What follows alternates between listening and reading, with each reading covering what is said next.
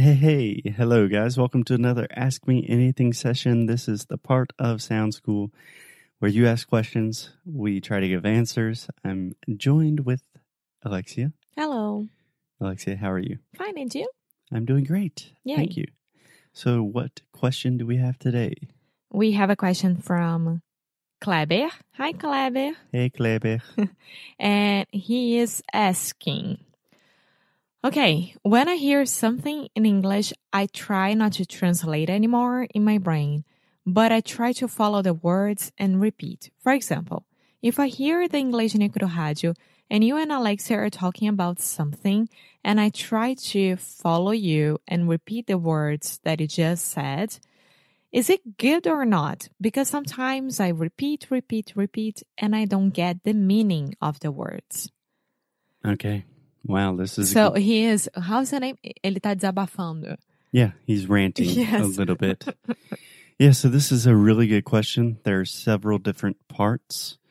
So, on one hand, he is talking about he's trying not to translate directly from Portuguese, Yes.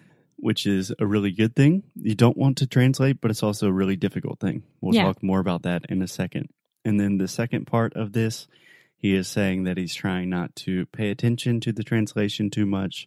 So, for example, if he's listening to Inglês no Rádio, he's just listening and repeating, but he feels like he's not actually learning the meaning of new words, Yeah. right? Yeah. Okay. Where should we start? I think with direct translation.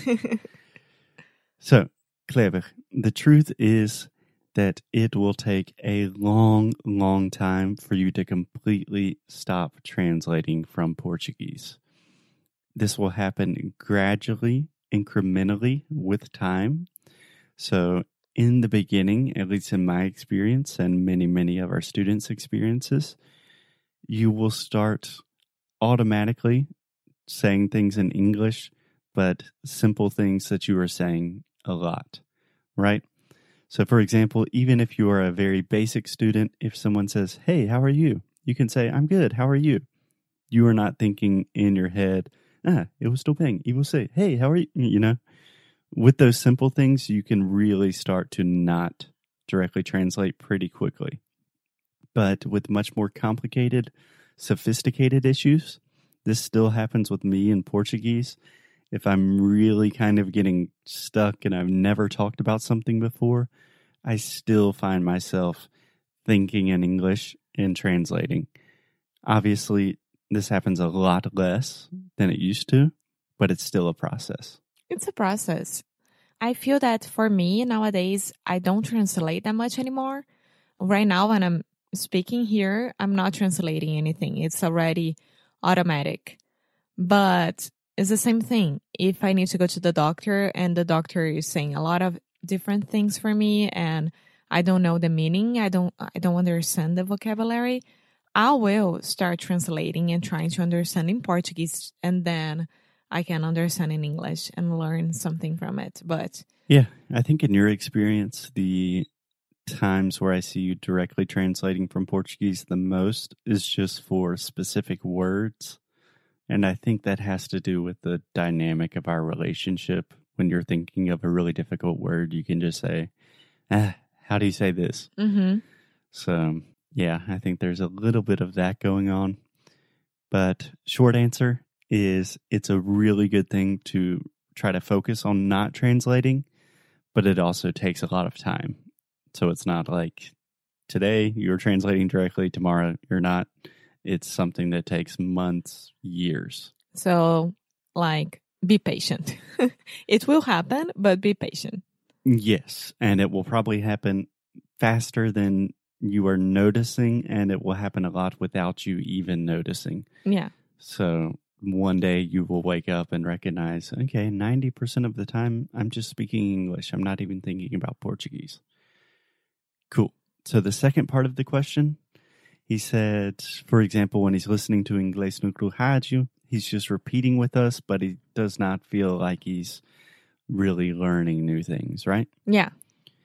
So I think that's awesome. I think that's so good. And you're receiving so many benefits just from repeating that you probably cannot perceive all of these benefits. But number one, you're training just normal pronunciation, like the fundamentals of sounds. Number two, you're training the more sophisticated aspects of pronunciation, like intonation, stress, filler words, all of these little nu- nuances we have. You are repeating those and getting more comfortable with them, getting more exposure. That's super, super helpful. And then finally, I think this might not happen in the moment, but you are also acquiring new vocabulary and expressions, even if it's subconscious. But the next time you hear that expression, your brain might think, hmm, I've heard that before. Okay. And then you have it. So I know it can seem frustrating. It seems like you're not making progress, but I promise listening and repeating is always a good thing to do. That's a great way to spend your time. Yeah, because you feel more confident to put these words with the correct pronunciation in your day during when you're talking when you're speaking English. So yeah, I think that the bottom line here line here is get used to it and don't worry because this day will come and be patient and repeat as much as you can because you will put these words in your vocabulary without noticing it as well. Yeah, for me, the bottom line, the most important thing is trust in the process, not don't focus on the results. Because language learning, learning a new language is not a linear progression. It's not like, okay, today I can have basic conversations, and one month I can have intermediate. It does not move in a straight line but sometimes for months you are stagnant. You feel like you are stuck and not learning things. And then all of a sudden, your language skills are at a totally different level. So don't think about, okay, am I immediately getting better? Because it does not work like that. But what you are doing right now, listening and repeating and working on thinking more in English and expressing yourself without translating, those are good things so trust in the process. Yeah. So take me as an ex- example. For example, this year, it was the the year that I felt more stuck with my English because I got to a level that I am advanced. I could say that I am fluent, mm-hmm. but I wasn't getting better at anything that I was supposed to. And I, I was feeling very, very down with that. And this time when I, I got here in the United States in October, it was the time that everyone was saying, Oh my God, your accent is so good. Yeah. Are you from Brazil? No, you're not. So it made me understand that even though I wasn't noticing my my progress, my progress, my improvement, I was improving. Yeah. So yeah, yeah. I call these language learning plateaus. You know what a plateau is?